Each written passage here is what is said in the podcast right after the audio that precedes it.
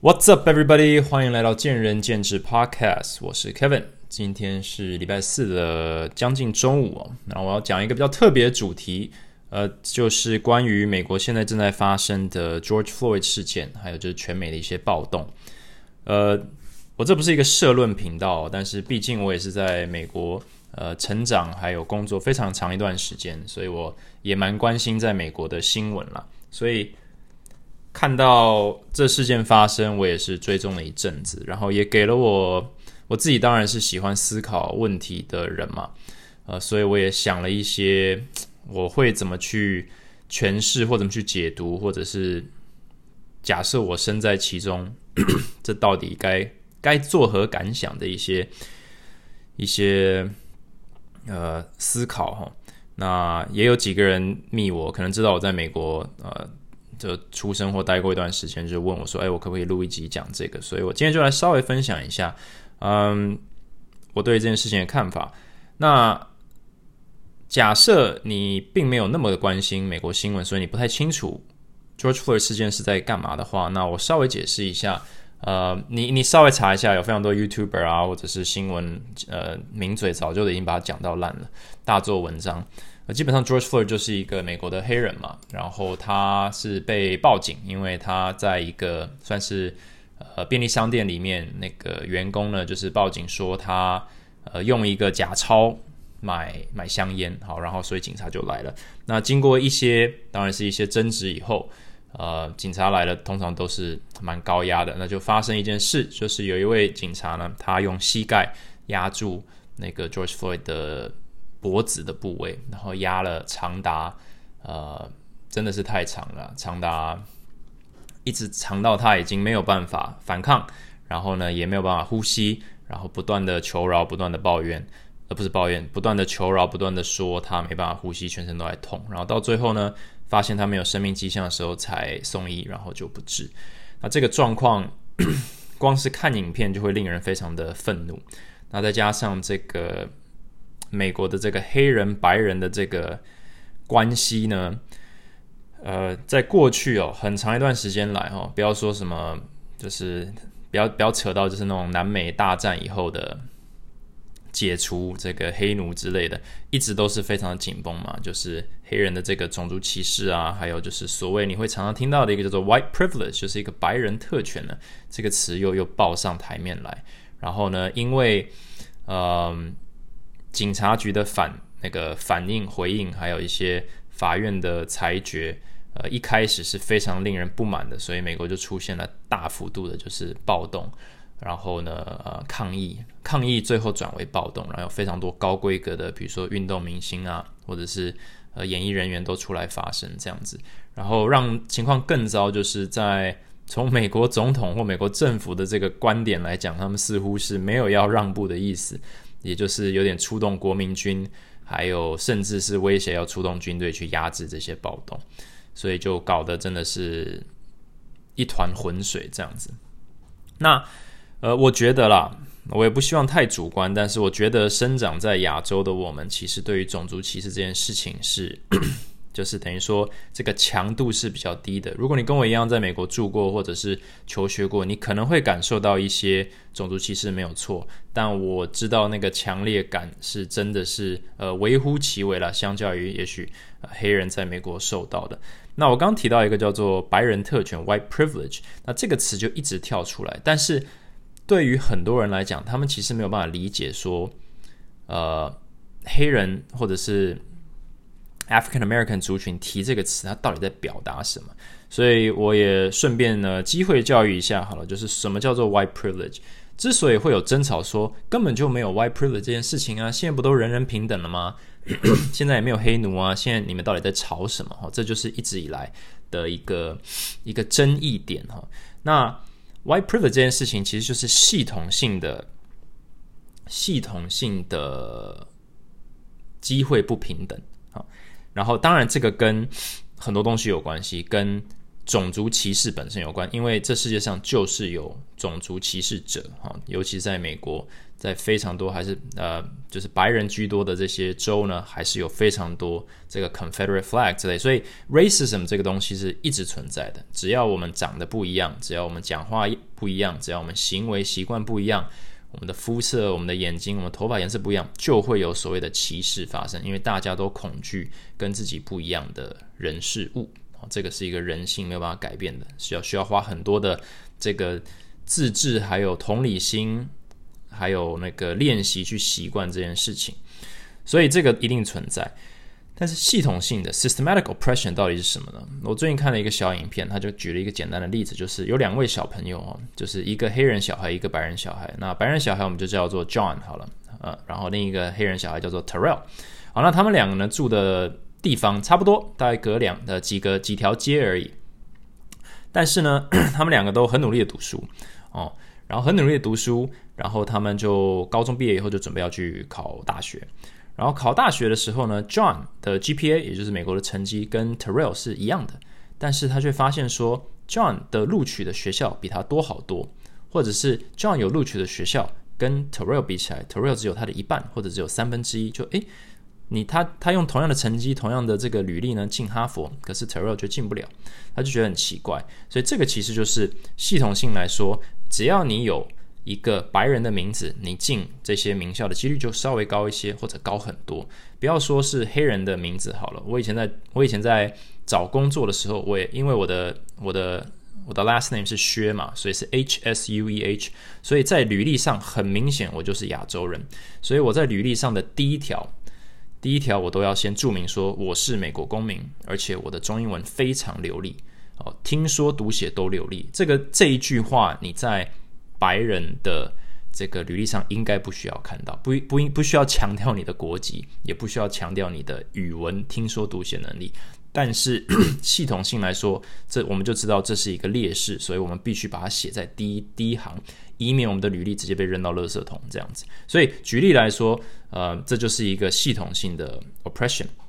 那当然还有很多东西，就是他们会发现说，如果你往历史回去走的话，就是虽然在黑奴解放之后，你会发现说，呃，还是有很多的限制。那举例来说，当时非常多的政府就会做所谓的这个 redlining，就是一些红线区域，意思是说，他会把白人比较多的区域框起来，说这些是地价或者是物价比较高的地地段，就是好地段啦，精华地段。那那个比较黑人多、比较多居住的地方，就是比较劣质的地段。所以你一旦把它画起来以后，你在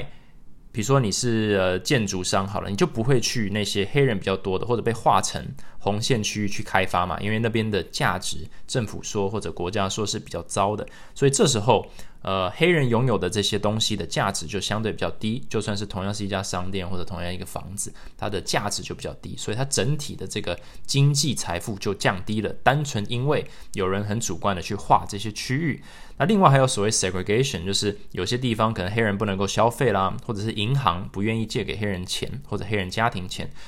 甚至有一个 research 说哈，呃，忘了是二零一七年还是在好像在亚特兰大还是哪里，就是说。呃，很多银行啦，我不知道是不是潜规则，还是还是一般民众的潜意识，他宁可借给这种经济收入比较低的白人家庭，也不愿意借钱给经济收入比较高的黑人家庭。啊，可能就是因为所谓的风险关系。那这个就是很有趣嘛，这就是一个 systematic oppression，就是非常的不客观。但是因为这些种种的。呃，因素你会发现说，诶，这个黑人小孩他的家庭，他可能居住的地方就是价值比较低，还有他买房的能力就是比较低，因为他借不到钱；他创业的能力是比较低，因为他也借不到钱，他没有办法有好的信用。另外就是他们进好的大学的几率比较低，但大家都知道，你进好的大学，你有好的 education，这个是致富呢最好的、最快的、最稳的一个方式。但是系统性来说，你们的父母或者呃。呃，过去的好几代爷爷奶奶就是没有这个机会，所以这样子一代换一代，过了几百年或几十年下来，到现在就会有这个问题出现。好，那听起来非常合理嘛？就是哦，原来如此，就是这样子在压榨，就是比如说呃，种族歧视或者是压榨这个有色有肤色不是白色的这些族群啊，不管是黑人还是亚洲人。可是来到了现在哈。大家其实不会去看那么的后面，大家都是眼见为凭，所以你会发现说，在这一次的抗议或者过去十几年、二十年哦，每年都有这种警察杀黑人的案例，就会有人跳出来说，不要在这边把他兴风作浪哈，白人杀白人的，或者是呃黑人警察乱杀或者误杀，或者是。呃，歧视白人罪犯呢，也是有啊，或者是白人警察也有也有这样子对一些白人罪犯啊，或者黑人警察自己也会对黑人罪犯这样子啊，所以就有点像是会模糊这个。还有就是很多说，就是诶，什么叫做黑人这个生活困苦啦，或贫穷啦？我们这么多白人都是低收入户，也没有抱怨啊，就是他们凭什么抱怨，对不对？这大家都是以现况来看，但这个很有趣的就是，嗯。听起来好像逻辑上都没有问题哈，但是呃，应该说直觉上没有问题，但逻辑上有很大的问题。因为嗯，我尽量保持客观，这个是有点敏感的话题啦，所以呃，举例来说，随便举个例子好了，嗯，假设我今天是出生在一个呃，哦这样好了，我如果我的我的父母在台积电工作。哦，那理论上啊，好，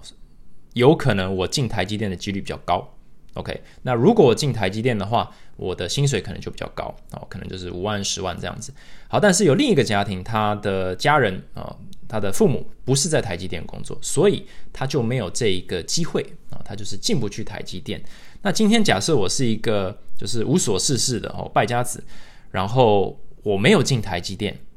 哦，然后我很穷。我生活困苦，然后我我非常的不开心。我看到这另一个人说：“哎，我这一生从来都没有你有的机会进得了台积电。”我我觉得这这个系统性或者这个游戏规则有问题。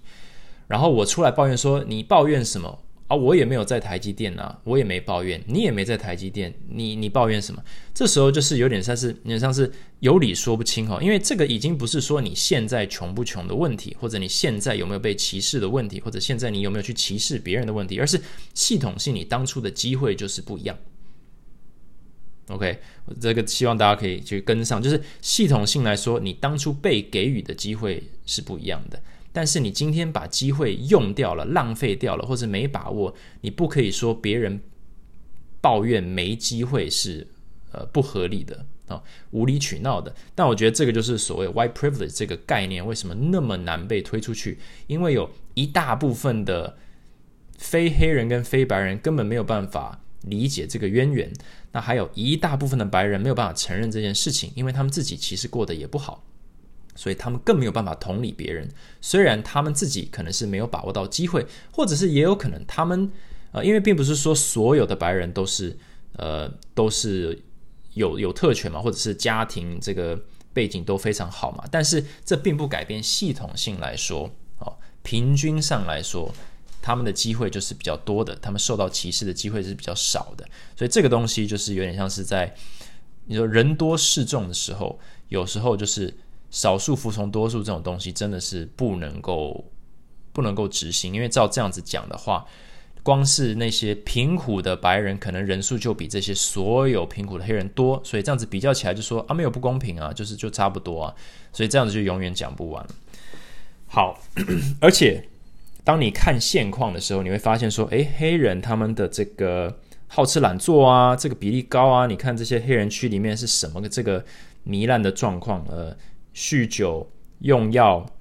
还有这个罪犯，你看我们的这个呃监狱里面，大部分都是黑人，然后很大一部分都是黑人，然后墨西哥人啊，所以这个就是证据啊，是他们自己不努力。我觉得这个就是也是已经有理说不清了，就是你眼见为凭的话是非常的不客观，但是以一般人来讲，真的没有能力去理解这种，你把这个现实面跟他结果面那个把它。结合在一起，或者把它拆开来看的这种能力，并不是呃一般人能够做到的，所以这就会让推广这种所谓呃种族歧视所系统性创造出来的问题是非常非常的困难。然后这也是为什么到最后大家或者是黑人的这个族群只能够用愤怒的方式来表达。然后这时候就产生另一套问题。那你看，果然他们就是比较暴力，他们比较不理性，他们比较这个不守法，然后就就就出兵镇压这样子。所以就是一个问题带一个问题。那有没有一个根本的解决方法呢？这其实是非常的困难。呃，为什么？因为假设当权者没有办法理解我刚刚讲这些东西的话，其实他是完全不需要也不会有同理心的。你今天如果觉得说，你很穷，或者是你们被歧视，但其他人也有被歧视啊。你光是用这个观点来讲的话，那真的这些人这么多暴动的人，就是在无理取闹，甚至是这些有钱有势的黑人或者是明星白人都会被酸言酸语说，你已经那么有钱了，你只是来呃刷曝光率，那你明明就是白人，你去闪边站，你没有资格讲话，这些东西其实就是可以混淆视听，非常有效。所以再加上呢，呃，确实确实。嗯，警察执法过当这件事情是个问题，确实确实，警察如何去考核一个警察他的精神状况或者他的这个合适呃，叫什么工作能否正正常执行工作，这也是一个非常不明白的标准。还有就是人民对于警察的执法的标准也不懂，对不对？就是警察有一套标准，但是人民不懂，所以人民就以。一般人的观点来看，说你怎么可以开枪，或者你怎么可以呃动手，诸诸如此类的，这也是一个资讯落差。加上说系统性来说，有没有在法院或者是在警察局里面的文化是偏袒警察的，哦，保护警察的，或者是保护白人的，这个其实都非常难去根治，哦，更不要呃，应该说非常难去找出。哦，原因还有找出问题点，更不要说根治了。所以这种种东西叠起来，到最后人民就没有办法，他就只好去呃暴怒这样子。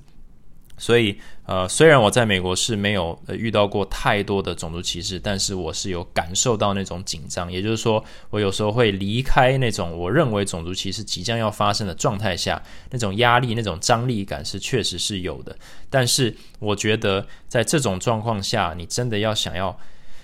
我们先不要说解决问题了，那你今天想要去化解问题的话，第一个就是你必须要有同理心，而且是权力越大的人必须有更大的同理心。有时候我们没有办法改变，就是一些人他的主观意识，就是假设当权者他自己就是一个种族歧视者，就是一个 racist，那真的就是无解，因为他怎样都不会让步，他怎样都可以归咎在别人身上，而且他有权力，哦，他有军队，这些东西就没有办法，那个就得真的就是。给它全部炸开，去就是你知道，才能够可能有某些改变的机会。但是在一个比较小的规模里面，其实真的比较愿意开口的那个人，或者比较愿意静下来先听的那个人，就有机会去了解什么是，比如说特权，或者是什么是呃不公平，或者是什么是诉求，这些东西其实都蛮重要的。呃。我讲到这个，我就想要提一点，就是在就是这个种族歧视这个问题，当然是非常的普遍的。甚至在亚洲，我们不但会被白人歧视，我们还被黑人歧视。为什么？因为我们也是少数族群，结果我们的基本的这个生活能力，或者是经济能力，或者是呃教育程度，都远比他们高。有点像是我们呢是比他们还更后面来的，结果还跳居在他们在这个。经济状况下更高，呃，所以某种程度上，他们的愤怒也会转移到亚洲人身上。那这个我不知道大家有没有感觉到，但是其实就是一个还两面不是人的状况。等于说，白人也认为呢，我们是外来者；那黑人认为我们是来这个模糊他们的诉求的这个。所以，呃，像这个肺炎状态，就是亚洲人也是首当其冲啊，对不对？不要说是武汉或中国肺炎，只要你是亚洲面孔，在美国你都是备受威胁啊。就是被揍被打，管你是亚洲人，呃，中国、台湾、日本、韩国，就是看到就打。为什么？因为愤怒啊，因为歧视啊。所以你要说黑人不会歧视其他人，也会；白人当然也会，亚洲人我们也歧视啊，对不对？你自己看到在其他，嗯，当有一个白人或黑人在台湾做了一些不好的事情。那些舆论、那些愤怒的感觉，说滚出台湾这些东西，其实也是非常普遍的。那你要说这些人或我们不是种族歧视吗？其实也是，因为我们就是一个不客观的在情绪性发言。那这个其实解决不了什么问题，只会加深就是这个世界的不融洽这样子。嗯，那其实我刚刚提到，就是 很多人就认为自己是被压迫者，或者是呃，美国 Bernie Sanders 他原本在竞选那个民主党的，就是今年要竞选总统嘛，后来他让位了，让 Joe Biden 去竞选。呃，对抗 Trump 这样子，那 Bernie Sanders 一直都是一个所谓一个 One Percent Movement 的一个推崇者。他意思就是说，这世界上实在太不平衡了。在美国呢，也许呢，就像 Amazon 呢或 Apple 这几个大老板呢，他就拥有全美国一半以上的财富。那这样太不合理了。就是这些人就是世界的或者是美国的 One Percent，那我们这些普通平凡人就是 Ninety Nine Percent。然后这 One Percent 跟 Ninety Nine Percent 的这个隔阂实在差太大了。那这个它单就是，比如说对于金钱啊，或者是呃影响力，可能是在希望能够达到一些平衡，所以他就很推什么基本工资啊这些东西，想要把这个距离哈拉近。那我觉得，呃，这有点接近就是这个 socialism 的一种一种呃基础。不过，anyways，不是重要的点。那有另一个论点，就是我我我知道这个是一个比较不 popular 的，就是听起来比较刺耳的一个论点，就是。嗯，当我们在把自己归类为一 percent 还是九十九 percent 的时候，其实这是一个蛮自肥的一个归类方法。为什么这样说呢？你今天可以说你在美国是呃低收入户哈，我是我是最底端的那那十趴的低收入户。可是你这个收入哈，再考量进去什么呃生活水平啦、消费能力啦，你可能换到台湾来，你是中收入户，也就是说。你今天身处在哪个国家本身就是一种特权哦。你不要说在美国你是低收入户，可是你身在美国这件事情就是一个特权。好，你不要说你身在台湾，然后你可能是低收入户，你身在台湾本身相对于呃北韩或者是相对于非洲就是一个特权。你已经身在世界的一 percent 了，也就是说整个台湾的每一个人啊，不管多穷，可能在世界上都是 top 一 percent。啊也就是说，你的生活不管多苦，很可能比起全世界来说，我们都是在前五趴、前一趴。只是说，在台湾来讲，你是后面九十九趴，然后在一趴里面还有一趴的那些顶尖、顶尖的特权，或者是生活优渥，或者是这个金含金汤匙出生的这出生的这些人，那确实如此。只是说，那今天到底谁可以来设定？范围呢？我们今天到底是因为我生在台湾，我就以台湾的标准来衡量我是不是拥有人生的这个人生胜利组的标标签吗？还是我去了美国，我就不是人生胜利组了？或者我去搬到北欧，我更不是人生胜利组了？因为那边的这个平均薪资更高，生活品质更好。那到底谁才是低收入户，或者谁才没有拥有特权呢？这个就是真的很见仁见智的一个事情。所以客观来说，我们就可以少一点比较说。呃，我和他的差距来自于什么特权的不公平？因为其实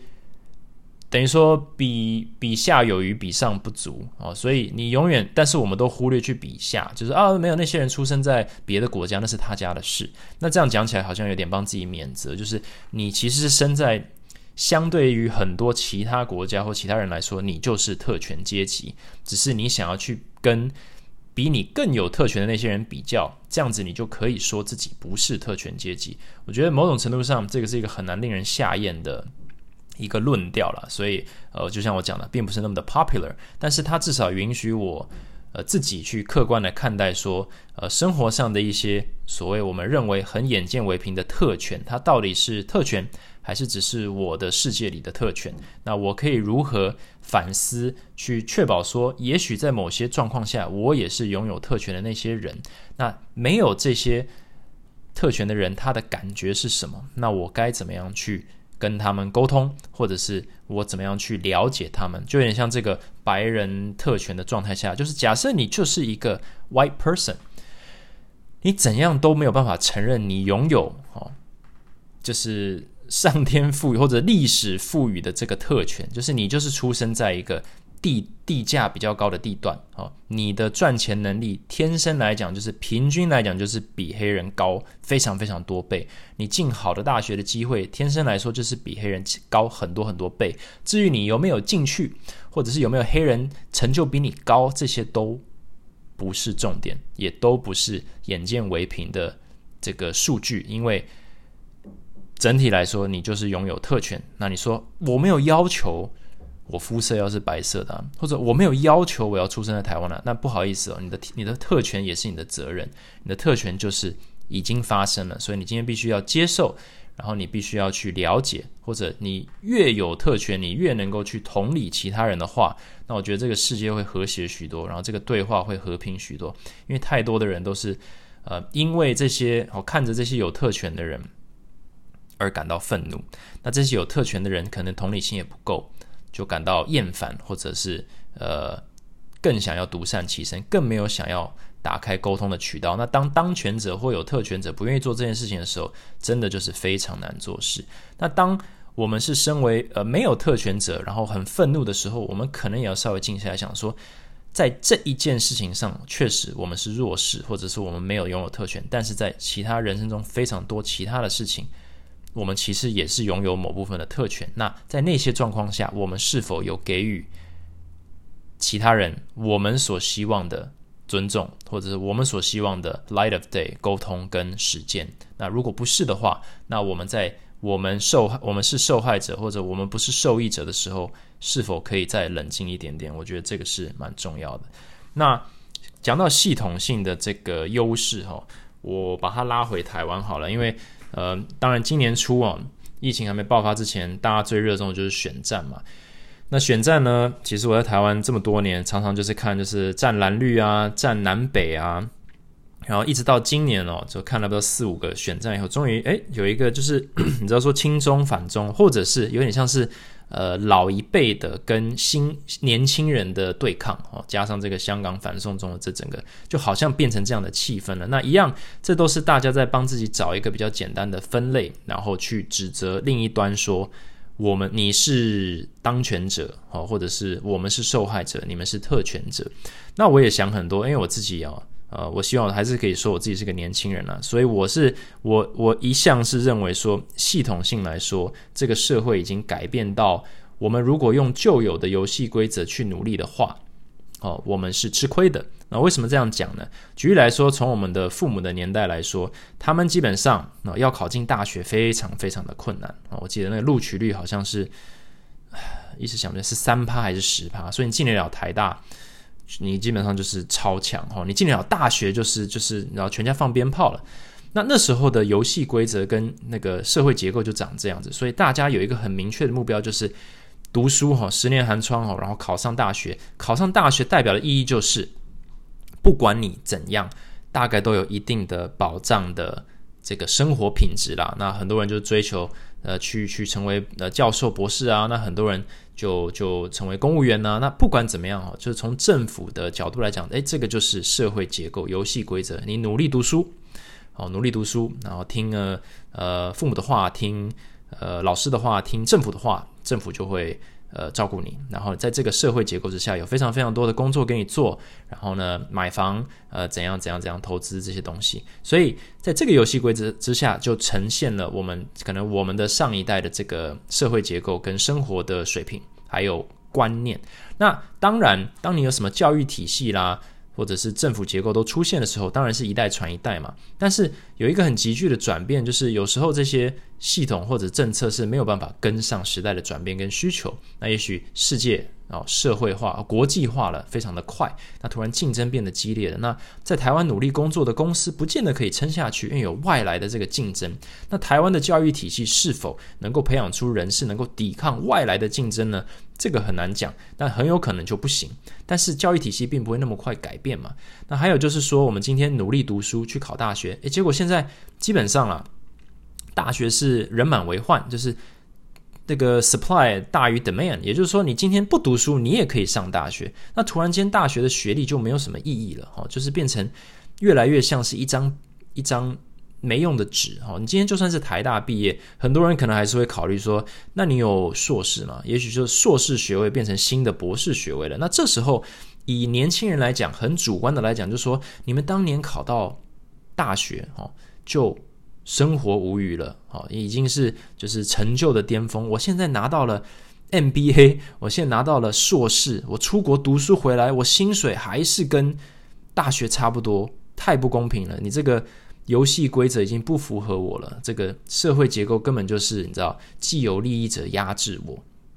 对不对？那所以，我考了硕士，我可能有多少流浪硕士跟博士呢？非常多，因为因为还有其他原因啊，少子化、国际化。那从老一辈的来讲，他们觉得说，你们就是。怨天尤人嘛？你们现在拥有的机会啊，我们当年都没有。你们现在拥有的这个世界哦，大的比我们许多。我们当时根本什么都不知道，我们就是拼命读书。结果你们现在小朋友呢，也不读书啊，也不努力啊，随随便便进了个大学，也不好好认真啊。那当然出来没工作啊，所以有点各讲各话。所以系统性来说，我们会认为既有利益者就是在压迫我们。但是假设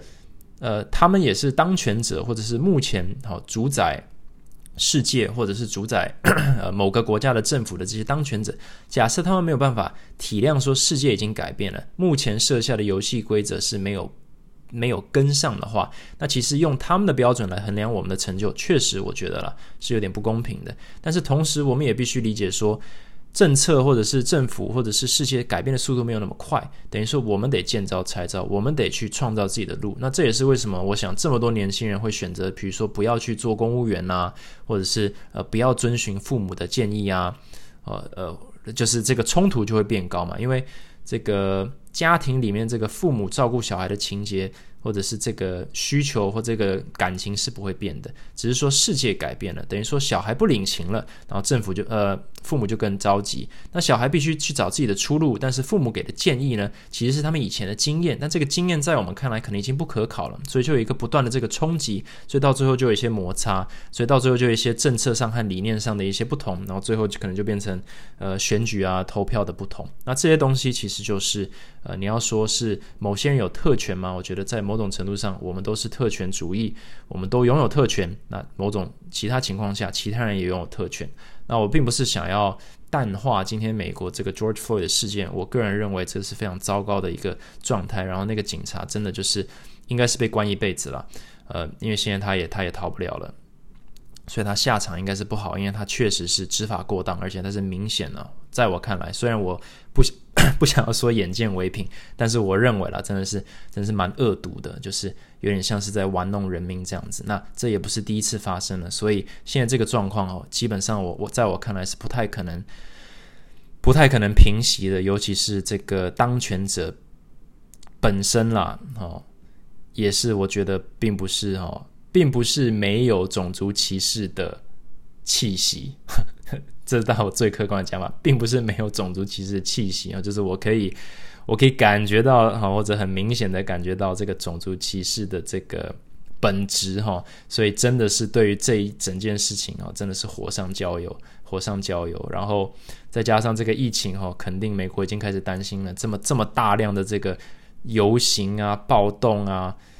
呃，这个疫情可能又要爆了，所以在美国啦，但是好。从台湾角度来讲，还好我们真的是做的不错。那真的也是谢谢我所有的听众啊，也谢谢大家。